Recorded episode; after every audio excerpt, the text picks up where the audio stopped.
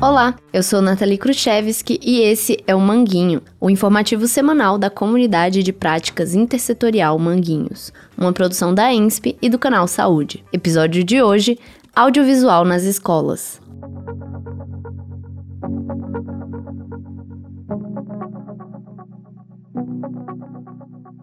Todos nós que passamos por uma escola lembramos das aulas e dos exercícios de interpretação de texto. Interpretar um texto é mais do que saber o que está escrito. Interpretar significa compreender o sentido do que está sendo lido, ou seja, pensar e refletir criticamente a partir da leitura, e desse modo criar uma opinião própria. A gente não fez essa pesquisa, mas podemos apostar que muitos educadores das unidades escolares de Manguinhos apontariam que um grande desafio que enfrentam em sala de aula está ligado à dificuldade dos alunos com o exercício de interpretação. Até aqui, estamos fazendo referência ao texto escrito, mas você sabia que as imagens também podem ser interpretadas? Você já parou para pensar que uma fotografia pode estar dizendo mais coisas do que estamos vendo? Ou que diferentes pessoas podem ler uma fotografia de diferentes formas? Que imagens estão historicamente ligadas às favelas? Como interpretá-las e criar outras novas de forma crítica? Na Escola Politécnica de Saúde Joaquim Venâncio, que fica em Manguinhos, na Fiocruz, existe uma disciplina ofertada aos alunos que se dedica exclusivamente à produção audiovisual. Para o professor pesquisador dessa unidade escolar, Gregório Galvão de Albuquerque, a produção de filmes e vídeos no espaço escolar possibilita que os alunos expressem de forma crítica a sua própria realidade.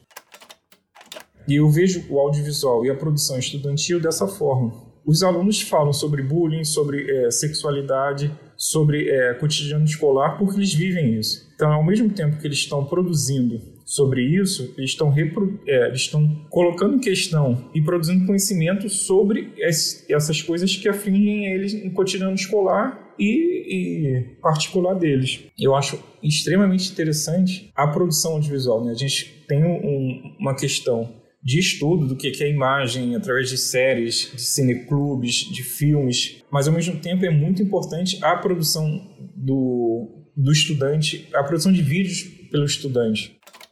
Muitos exemplos dessa produção estudantil da Escola Politécnica podem ser encontrados no canal do YouTube da escola.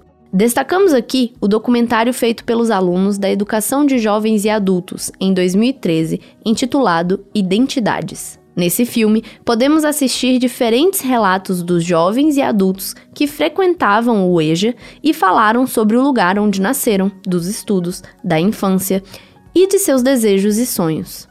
Selecionamos aqui dois depoimentos. Quando perguntado sobre o lugar que mora, um jovem aluno respondeu: Pô, é o lugar onde eu nasci e espero continuar por aqui, entendeu? Pô, eu já morei em outro lugar, mas não consegui viver lá não, preferi voltar pra cá. Pô, a melhor coisa que tem é as pessoas que foi nascida e criada comigo, minha família, meus vizinhos que me respeitam muito, entendeu? Dependendo da circunstância, da situação, eu sei que eu posso contar com muitos deles que estão próximos de mim. Não só na ocasião de olhar minha filha, mas se eu precisar de um dinheiro ou de um conselho, estão sempre de pé ali para me atender, entendeu? e muitas coisas que eu nem sei explicar de bom que tem ali. Que se a gente falar entre nós, nós vamos até ouvir, mas lá fora, nego vai querer dar risada da nossa pessoa. Uma outra aluna falou das dificuldades que enfrentava para estudar na infância.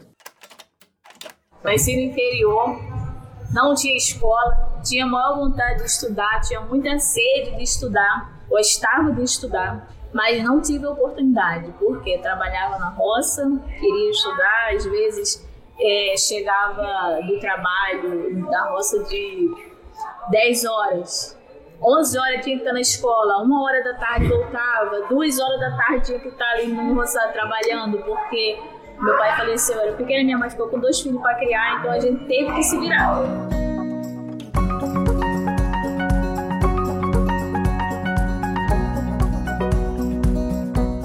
Infelizmente, nem todas as unidades escolares de Manguinhos possuem uma estrutura física e equipamentos para a produção de filmes e documentários, e nem possuem professores dedicados a essa finalidade.